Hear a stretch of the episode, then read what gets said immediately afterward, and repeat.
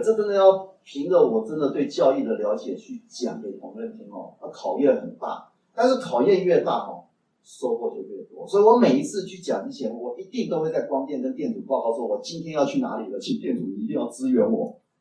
啊，我回到台南一定会跟电主报告说，我今天到哪边讲的大概怎么样，同仁的反应是安诺，我们跟电主早汇报，晚汇报。啊，后来这个习惯哦，就带到其他教练。我后来慢慢发现哦，尤其后来我也离开台南之后，我只要到各地教院去亲和，我一定先上那个教院的光电，跟那个光电的电阻报告说，弟子光正今天来这个地方要亲和什么题目，打算要讲什么，那这个地方的同仁情况怎么样，有什么样的状况哦，啊，请店主哦慈悲，给予我智慧跟力量，能够带给同仁一些好的。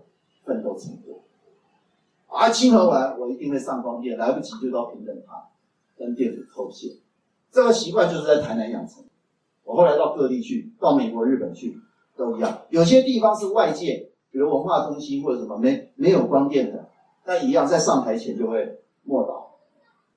那那时候就不见得跟电阻默祷了，有时候是跟师尊默祷，可不在光电上就会默祷，默祷完再上去。所以对我来讲，去宣讲亲和跟祈祷是一体两面的，这个习惯就在这里养成。所以现在雷迪欧举办那个讲师研习营，要我去讲讲师的经验，我就一再强调，我甚至把这个店把它规划成一个一个制度，也不是制度啦，规划成一个讲师的一个基本要领，就是我们到任何一个地方去宣讲，都要跟那个地方的无形做亲和。所以非常的感谢，就是说我这样的经验是在这里建立的，没有在这边住三年的这一种做庙工的经验，我觉得今天的我大概不会是现在的我。好，那要讲到电阻什么呢？我不是就一边红教一边做论文吗？我那一年的生活除了去外地之外，其他都很单纯。每天早上八点多出门，吃个早餐去学校做实验，中午差不多十一点回到这边做午课。然后两点再出去，然后晚上再回来。晚上大概都是大概都是十点以后回来。回来那时候不看港剧了，后来就念高达说睡觉。有一天，我好像晚回来了，差不多快十一点。我骑摩托车从城大经过前面那一条路，从从崇德路那边不是有个学校叫什么？德光女中，在德光女中门口，那个晚上十一点，早一点哦。我边骑着摩托车边在想一些学校实验的论文的一些事情。前面有一辆黑头车，我跟他保持距离不算近，突然之间哦，一辆黑头车哦紧急左转，我刹车不及，砰一个落楼梯，摔倒在地上。等到我迷迷糊糊从地上爬起来的时候，那黑头车哦，四个门打开哦，啊下来四个，四个彪形大汉，有一个年纪比较大，其他几个都很年轻。一下车啊气势汹汹，啊其中有一个他笑的脸哦，他一下车就指着我大骂，笑脸哎，你娘的，跳得慢。一路把我围起来，我在刚从地上爬起来，他们四个就把我围住。那个年轻的一直骂，一直指着我骂。我脑袋一片空白，我不会怕，我就是脑袋一片空，我就看看他们。然后慢慢回过神，那个比较年轻的那个就问我说：“要我交代，为什么？因为他们那个前车门被我撞凹了一个洞。”我们摩托车其实没有事情，只有车头歪了一下，就他前车门被我撞到一个洞，他们要我赔啊，但是因为我都没有反应，所以后来那个比较年纪大的那个就开口说：“啊，你过来，哦，赶紧不要处理。”我说：“哦，我就回过，我马上回过神，哎，一回过神哦，我很奇怪，那个神一回来哦，就就很就很灵活，我就说哦。”怎么处理哦？哎，我说，哎，来，我们看一看哦。嗯，你们那个车凹了一个大洞哦，而、啊、我的车哦，车头也歪了哦。我们各有损失。然后哦，这个我我我刹车不及哦，我有错哦。啊，你们突然左转，你也有错哦。啊，你唔丢我唔丢，啊，你有损失我冇损失，所以我看吼，啊无安尼啦，你瞪起啊，我瞪起啊，那种话，我哪应该够？哎，哦，那个年轻人一听，听过几拜，他骂什么我已经不记得了。我我讲完了，我脑袋还是又空了。我也不怕，但是空了，那就这样子嘛，能怎么不就是这样子吗？很合理。哈哈。突然之间，那个老的就把那个年轻的，对不对？好了，好，少少听了，卖茶，啊，录完了，录完了，呀，等等来。哈哈哈哈哈。看错，嗯，怎么比？哦，我就把摩托车牵起来，就骑回来。那时候教练没有人嘛，懂吗？没有工作，我跑去哪里来清光院？我把摩托车停好，一进教育大门，我突然感觉不对劲，我突然感觉什么？哦，有种恐惧感起来。哦，刚刚好危险呢！我刚刚竟然都不怕，我我进了教练那种恐惧感哦，再怎么起来？哦，好险！那刚刚差点被打嘞。哟，啊，怎么会这样子？啊啊！就在恐惧感一起来的时候，哦，我就感觉一种很温暖、很温暖的一个。好像就是一个很大的一个老人哦，把我抱住哦，安慰我说：“哎呀，没关系的，哦，没事没事。”啊，那一刹那眼泪就差点掉出来。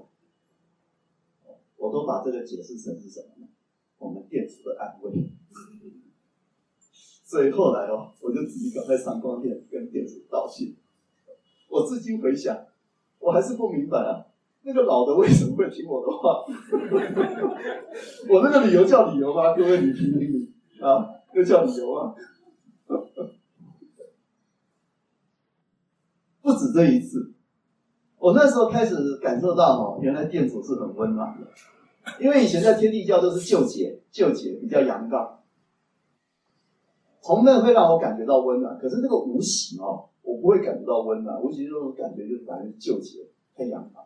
那一次之后，我就感觉其实仙魔很慈悲，所以后来过了几个月之后，又发生了一件大事，我的论文出了问题。原来我太久没有写论文了，停了两个两年，所以我我现在回过头去写哦，那实验设计一开始就设计错，所以我做了快一年的苦工，几乎白费。当我发现这个事情的时候，我就从学校一路哭啊，骑摩托车边哭边骑回台南市住院。也是晚上，底下也没人，呃，一路哭，呃，啊，哭到一楼的时候，哎，又有一个人把我抱住了，哦，好温暖，说没关系，没有声音嘛，但是就感觉那个那个很伤心绝望的心情哦，哎慢慢就不见了，就开始感觉说，这我现在要病了，啊，论文瞎鬼传都瞎鬼传嘛，我现在要病，哎，就好像整个人改变了一个想法啊，赶快上钢铁。道歉啊！过没几天呢，师珍叫他的秘书打电话，清早六点多打电话到台南，说你们这边有没有叫李光正呢？就是我，我就起来赶快接。他的秘书跟我说，师师珍今天早上散步的时候特别交代，说今年叫你六月闭关，叫你要来闭关。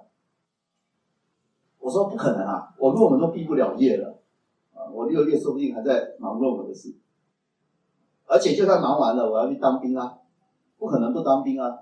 他秘书说。啊，师尊交代叫你来就来啊，哪有讲那么多理由？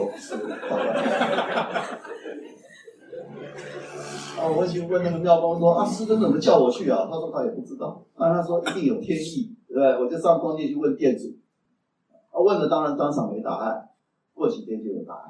因为过几天我记得不知道什么活动，我去天地行宫遇到师尊，师尊看到我就笑嘻嘻说啊，来来光正来来来来来，论文忙啊，好好好好，你把论文带到雷迪尔写啊。我说不好意思，我的论文不可能带到雷迪写啊，我那要做实验的。呃，那我本来还想跟师尊哭诉，说我论文错误了，我根本毕不了业了。可是我看师尊笑嘻嘻的，哦，旁边有那么多人，我就讲不出来。那师尊就笑嘻嘻说：“来啊，啊，把论文拿到雷迪写，然后六月十九闭关，第三级高教班要我闭关。那我也不知道怎么办啊，嗯，根本门都没有啊，毕不了业又要当兵。”就没想到到了那一年的五月的时候，突然学校打电话给我说，我的口试委员从台中下来了，所以高光季书记跟他们谈一谈，说优先给我口试啊，本来要七月才要口试的，提前到五月了。啊，我跟光季书记问说，我的论文是错误的，怎么口试？高光旭说说的也对的，他都做错，他说没关系啦，啊口试再说啦，哦，反正错都错了，他、啊、就去口试，就没让口试委员里面有一个胖胖的教授，台中的我根本也不认识他。一般其他学校的教授口试的时候会很严格，挑你毛病，啊你自己的指导教授会维护你。可是那个台中的那个教授不一样哦，一波刚哦，他一开始。我一上台，他就跟我说：“李叉叉是你哦，哎呀，你辛苦了，哪里辛苦？哎呀，你辛苦了，他 一直讲我辛苦，对不对？我一开始讲我的，说我的论文，我坦白讲，我一开始就做错了。那个胖胖教授说：嗯，你辛苦哦。后来我我我就毕业了，我我竟然可以毕业，而且毕业是那个胖胖的教授，他第一个跑出来抱住我，还有。老弟，你辛苦了。哎呦，我刹那之间感觉那店主附在他身上。我这个论文做错有什么辛苦啊？他是说我这一年红教很辛苦啊。我真的这么感觉呢。所以我五月多就毕业了，你知道吗？很意外呢，竟然可以毕业。毕业之后就赶快收拾善后，因为呃不是毕业就了事，这个论文还要收尾，我就赶快赶赶赶赶赶，赶到六月十八号。六月十八号的下午五点钟，终于全部结束，到学校领了毕业证书。我回来到光电实习，即将离开这里了，住了三年了，我要离开了，实习，然后赶快搭火车到台北。回到家已经很晚了，我就跟我爸爸妈妈说，我毕业了，啊，毕业证书来不及拿在学校，过几天会寄到家里，有毕业证书证明，爸爸妈妈我毕业了，所以以后。我要做什么，你们都支持了。我爸妈说：“那你要做什么？”我说：“我我明天要去雷利欧闭关。”我爸说：“你爱做兵呢？你给我去闭关，你唔知道军法审判。”我我爸就该管了啦。我去兵役科，去说服了兵役科，延迟两个月让我当兵。他、本来兵役科不愿意的，他说：“怎么可以？这犯法、啊！你你，因为我本来是可以当狱官啊。”我说：“我放弃啊。”因为当了狱官就不能去雷利欧闭关。他说：“你放弃当狱官，七月也要征召你当大头兵。”我说：“你帮我演到九月。”那小姐说：“你爸是将军吗？”欸、你你你你是你是要奉养父母吗？有没有证明？就是独子。我说我独子，但是我有三个姐姐。他说不行，这样不行。好，呃，所以他问了各种理由都不行啊，所以他就说不行啊，你不当狱官，你七月也要进来当兵啊。所以我想说，糟糕啊，师尊跟我讲的话我做不到啊，所以我那时候很失望。我去之前都有都有跟店主祈祷，这已经是习惯了，连这个当兵的我也去祈祷，但是没效啊，所以我就很失望，我就准备要离开，跟师尊回报说我我做不到了，我还是当兵。但是就是要离开的时候，有点不甘心。我就跟那小姐小姐算了，但是我要告诉你真正的理由。我前面跟你讲哦，我不能现在当兵的理由都是骗你的。哦，我说我真正的理由是我的老师要我去闭关，我不能不去。他说你老师是谁？我说是天地教的李立阶李韩信，我认识。啊，他要你去闭关干什么？我说坦白讲，我也不知道。但是他是我老师，他常常告诉我什么天命可畏不可为。哦哦，谨遵天命，服从师命，我还写给他看，所以我说我得要服从师命。他说：“那你你们闭关是干什么？你告诉我。”哦，我说这种就是祈祷、念黄告、打坐。他说：“什么叫念黄告？”我说：“哦，念黄告就是第一个要化缘核战毁灭浩劫，第二个要保台护国。”哦，他说这是什么东西？我说：“化缘核战毁灭浩劫就是美国苏联，因为快要打起来了，所以我们要透过祈祷让他不要打。”保台护国就是哦，那中共哦，那时候那时候啦，现在没有了。民国七几年，他一直不排除要打台湾呐。所以我说哦，其实我告诉你，我已经当兵很久了。我们天天念黄告就是在当兵嘛。我就跟他讲了一遍。那小姐听听听听听，突然他就说：“那这样好了，我帮你延到九月，你不要告诉别人。”嘿，没想到我说谎说了半天，他不帮忙，问我爸爸是不是将军，结果我说了实话，嗯他帮了我忙，所以他把我的兵役延到九月了，而且他还问我说：“你几月出关？”我说：“应该是八月底九月初。”那我给你延到九月十一号，你出关之后还有一个礼拜可以回家，好不好啊？太好，我说谢谢。人家说得道多助，我是不敢讲啊。啊，你说这是祈祷的显化，我也不知道怎么说了。但是我真的感觉到，我说了实话的时候，对方才答应。其实我后来想，我为什么一不一开始说实话？因为哦，那是我们同奋的一个潜意识。我不晓得现在同奋们不会。我们那时候的同奋哦，有时候不太敢跟人家讲我是天地教，因为哦，跟人讲那是天地教哦，因为跟他跨妖怪了啊，赶快，跨你这这边外星人赶快。我阿姊啊，拢甲我讲，哎、弟弟啊，你要信宗教，你怎么信迄基督教吼？天主教迄较有名诶，你信一个什么天地教无遐个？你看连我阿姊啊都这样讲。所以那时候信天地教哦，表面很有自信，有时候走出去很自卑啦。而且我也不晓得怎么跟人家说什么宝台不国、化缘合战，跟一个殡仪科小姐，我也不晓得，我也觉得讲的很奇怪。你看我的心态对不对？对不对？不对就没有正气，没有正气就怎么样？接不上先天，因为我自己都觉得这些东西很怪了，不敢讲啊，没有信心啊，我怎么通天呢？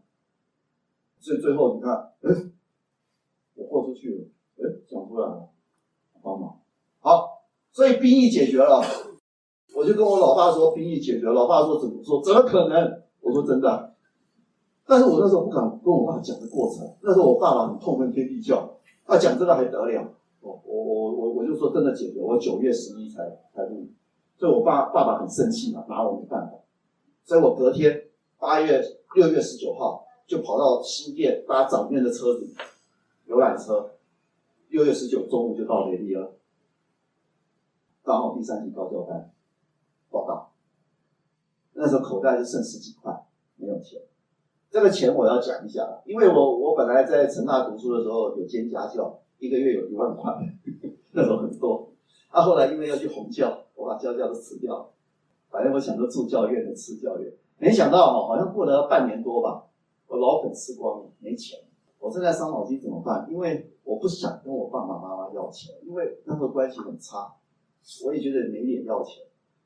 还，没想到去的时候，突然突然有一个叫林光喜，现在是开导师啊，副长教，他就突然拿了一个红包给我，你看那上面师尊写的，啊，师尊给的红包，我打开一看，我印象里面好像就是一万二的样子，我就靠这一笔钱活到那个。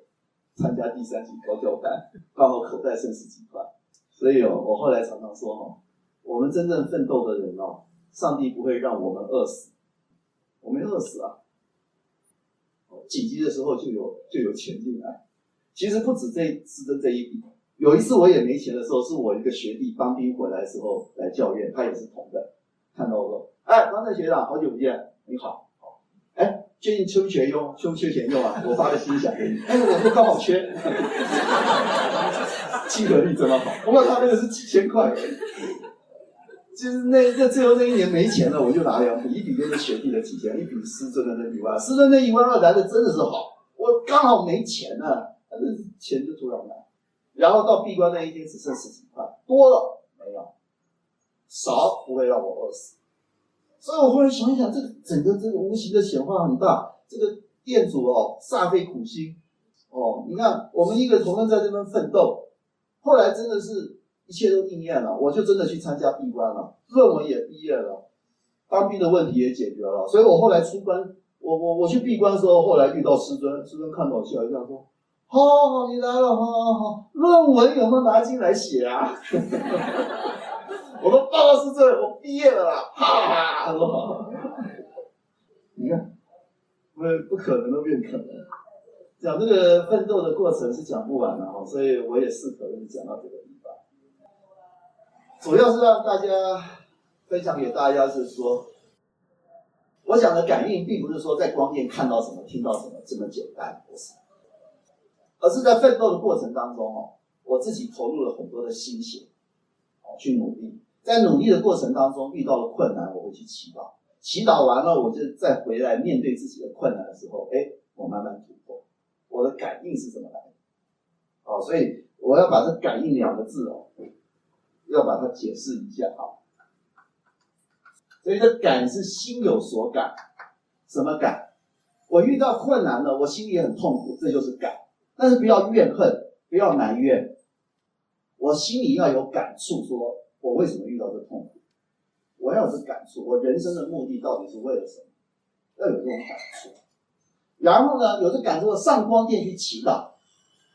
啊，祈祷的时候哦，我们要想一想，全世界不是只有我一个人最痛苦、最悲哀，甚至有我同样问题的，当时毕不了业，或者说找不到工作，不是只有我一个，也有其他的人。所以，我们到光殿哦，也要想想别人，想想自己，我们就会感动。感动完了，也祈祷完了，就可以下来。下来之后呢，就应，应就是什么呢？我自己要去啊。去面对那个人事，应那个人事，就在应人事的当中，很多奇迹就发现了。有一个人说：“哎，我学脚踏车，呃，被卡打瞎了哈，我要学会平衡，我才要踏出去，有可能吗？一定要踏出去，才有机会的，学习平衡。这个我举这个例子，我们一定要。”面对我们的困难，有心奋斗出去，才会有机会得到应。在光殿哭完了就回家睡觉，我感觉可能效果不大。或者说在光殿祈祷完了，跟店主说：“报告店主，我们跟你讲啊，哎，我是你的代志哦。”这个实在也不叫祈祷，这有点像威胁，对不对？那店主啊，是啊，那些店主是就可怜的，对，那是我还没走啊。阿妈跟我同学讲，哎、欸，啊，我已经第四名，黄到两三百万加三百万哦，哦，啊，家户已经七百万哦，还得做你你爱爱哪年哦？这个不是说错，我了解了。我们有些同学，因为他不晓得怎么祈祷，那不是说错啊。但是我以前不是这样子，因为我会觉得在光殿跟店主这样讲，我会怕不好，因为我是在这光殿讲话，店主收得到。师尊收得到，上帝收得到，所以养成习惯不会这样讲啊。好，那么最后一点时间，我稍微来介绍，基于这样的感应，我所认识的殿主崇仁大帝是怎样的仙佛。首先，大家要知道，我们这个光电叫玉屏电。讲到殿主崇仁大帝，你实在不能不说巧合了，因为我们这边两条路，一条就叫崇崇学崇德，崇德同学店主叫崇仁，你想过吗？哎哎，光来，你知道那教练选这边是为了这个重学重德两个字吗？不是嘛，对不对？因为那时候店主还不晓得是崇仁大帝啊，所以你看这个是无形中的巧合呢。重学重德店主叫崇仁，崇仁大帝哦。是所有天上仙佛里面号称思想最开明、最前卫、才学最好、最潇洒的一位上圣高僧。各位，你可以看我们天教的教义经典，我们的教义是崇道真人，那是另外一尊，跟崇仁大帝传下来的，所以我们店主有参与哦。他的名号。有好几个，现在叫崇仁大帝，他另外啊也称崇仁教主，早期还有一个叫崇仁真人，有时候经典叫他崇仁帝师，帝师就是以前皇帝的师，你看地位很高的，这都是殿主，思想最前卫，才学最丰富，仙品最潇洒。以前那个维生先生就回忆在华山的时候，教义接传的时候。崇道真人都比较古板，比较保守，对于无形很多天机，崇道真人认为都不要轻易泄露。但是我们的店主崇仁大帝，他都很开明，他说为什么不能讲，对吧？他就主张可以。所以一个崇道，一个崇人哦，他们风格不同，一个比较保守，一个比较前卫。哦，所以那时候我听了当然很高兴啊！哇，店主这么开明，难怪没有修理我，要不然就不得了了。你看各地光电的店主，有些呃很威严的，像韦法国王，对不对？他要是来这边做店主，我那时候可能在这边住不下去了。对，他是崇仁大帝，所以你看，所以才能够把我们这一种问题那么多的人啊，把他培养起来。我们从哪个地方看得出他的才学、仙品很好？各位，你你们手头有这个经典，请拿出来看。好，你们新起经历我起过了。奋斗经、平等经、大同经讲经的都是天人教主，道统第五十五代的教主，天爵最高。但是各位，你仔细看哦，都会有一个仙佛跟他对话，那就是我们的店主崇仁教主或者是崇仁大帝。比如说《奋斗真经》，请翻开第十二页，怎么样？我垮掉不？服务奉礼，崇仁文宣主宰，这就是店主。而且你发现店主啊。他在这经典里面哦，他扮演的是跟天人教主对话的角色。你看第十三页，天人教主临座道宫，四十百余大弟子众环视而立。好，而立之后，教主曰：“天人教主坐在天上的座椅上，开始讲课了。讲完课了，到第十四页最后一行。”天人教主讲了第一段，从人主宰即坐仰起。你看，从人主宰在底下听哦，听了之后他就举手发问，跟天人教主说：“哦，教主啊，你刚刚讲的那一段，我也有一些心得，我回应给你。啊，我的心得是：大道之基基于奋斗，奋斗之基基于人道。敬礼大学是名真道明善。你们看看哦，结果天人教主称赞他什么？”为为是什么意思？好，就是英文的 good 啊，国语的好，台语的什么赞，就是就称赞崇仁，讲的很好。所以你看，我们的店主在天上很露脸呢，啊，非常露脸呢。只有他有资格跟天人教主对话。你看，你后面十五、十六页，你看，你看有没有其他的仙佛来对话？没有哎。哎，那个百余大弟子众可都是上圣高僧，都乖乖的听哎。只有崇仁教主在底下敢跟台上的天人教主对话，而且对话到教主都说好，一定要不起。更重要还不是在这里，你翻开二十四页，天人教主把《奋斗真经》讲完了，讲完了，天人教主就讲了一首偈啊，偈哦。佛教叫做偈，等于是什么呢？这一本《奋斗真经》的正道偈，天人教主的正道偈四句：以奋必合，大道是罗，脾为无乱，斯诚心魔。哎，人家讲师在台上讲完了呢，结论也下了，理论上是不是就要管乐大作天人音，大家散会了，对不对？可是不是哦，这时候我们的店主一个卡卡恭维啊。哎，拜托，谁是主角？看到这边我都纳闷了，谁是主角？你看，他就仰起曰，而且一曰哦，讲的比主角讲的还多。约了这一段在天地教非常有名，很多教院都把这一段贴出来，我们可能是最后贴出来，对不对？哎，我们大家一起来念这一这这一段，愿行奋斗道。来，从头，哎，好，开始。愿行奋斗道，愿发奋斗心，愿得金刚体，愿为永劫身，愿如大火炬，念动为尘，念如岭上火，万载时长青，念如旋风微，体运无休定，念得真常道，无昧本来性，念得大平等。协调凡与圣，誓应有尽，我愿无穷，常奋常斗，无始无终。好，到这里，你看他念的有没有比主角还要差？他等呢，所以我们这个店主哦，才学好到什么呢？天上的仙佛都让他三分，让不是怕哦，是人家真的修养才学好，所以天人教主就让他做结论。人家天人教主也很高兴，所以你看，崇仁教主的发愿文念完了，你看啊，其他的百余大弟子众咸同声曰：“你看，其他的听众才敢讲话，讲完话了才退。”换句话说，天人自诵奋斗真经，结论其实是谁在做结论？我们我们店主。你如果在看平等经，一样，天人教主讲。谁做的结论？崇仁教主。崇仁教主在《平等经》做的结论称为智慧光。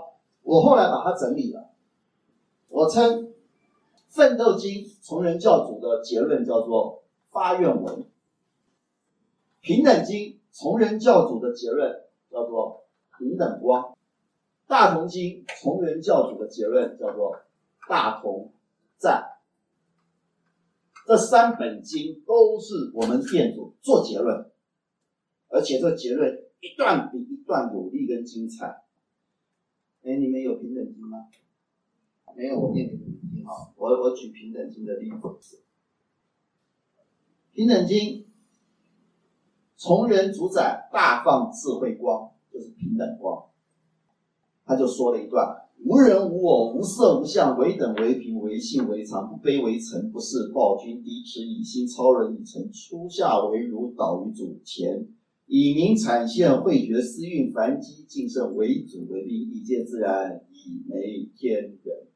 好，他结论做完了，天人教主在台上听了，非常的欣赏，讲了一句名言，他说：“大哉崇仁，可传正道。”哎呀，你看天人教主的评语，天人教主啊，肯定我们店主大哉崇仁，了不起，可传正道，普天之下崇仁教主传的道，正道。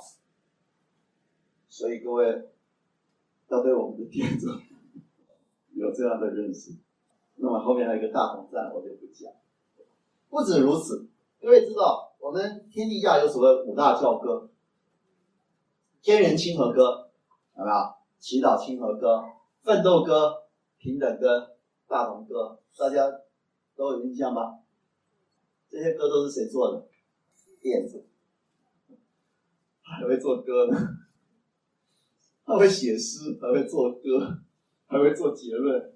呃，我有时候把发愿文叫做奋斗文，奋斗文、平等光、大同赞。其实这个奋斗文哦，非常了不起。你我们读这个奋斗文哦，你看你读的时候，你会感觉你全身的奋斗力量就跟着起来。他那个愿行奋斗道，愿发奋斗心，愿得金刚体意，愿为永劫身。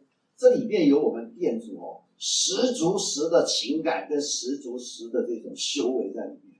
他透过这几句简单的话，把他的能量整个灌注到我们诵经的人身上。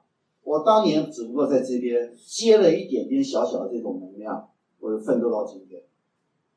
所以今天回到这个地方介绍店主，我刚刚去逛一个店主，